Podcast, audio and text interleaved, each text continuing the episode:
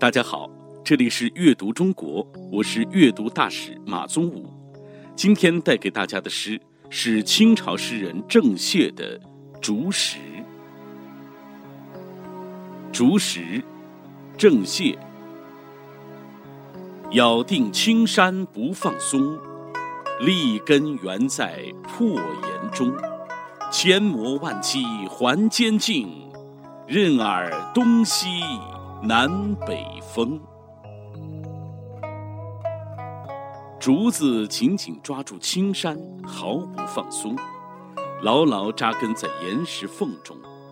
哪怕经历了成千上万次的折磨和打击，它依然顽强地生存。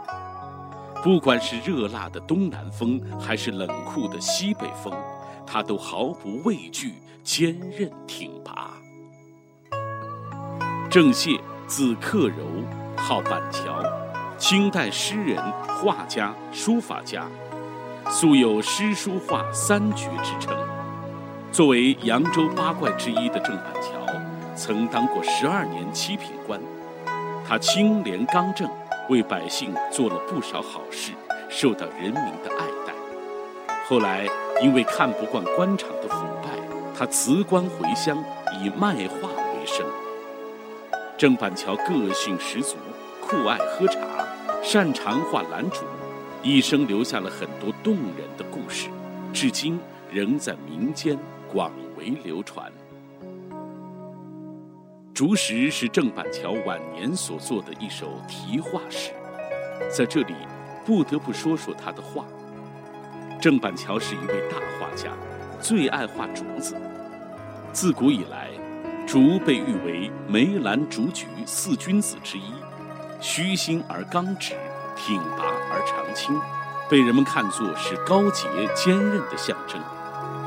郑板桥觉得竹最能体现自己的性格特征，而且他笔下的竹子孤傲清高，别具一格，十分传神。在他晚年辞官回乡后，他完成竹子画作，又在上面题诗《竹石》。这些作品与他高尚的人格一起流芳百年。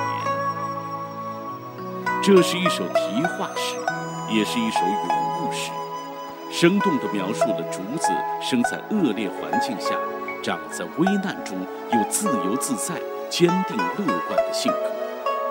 开头一句“咬定青山不放松”中，“咬定”“放松”的使用，将竹子拟人化。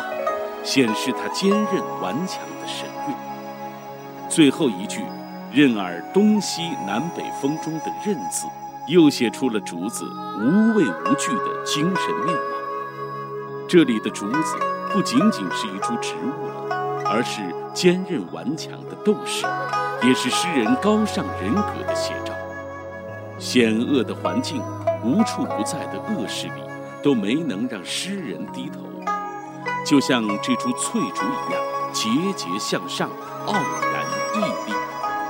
同时，这首诗也很励志，激励每一位读者，要在曲折恶劣的环境中，像竹子一样刚强勇敢，战胜困难。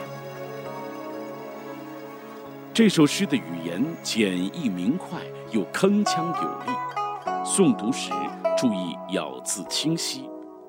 联想到翠竹扎根乱石、挺立风中的画面，咬定青山不放松，立根原在破岩中。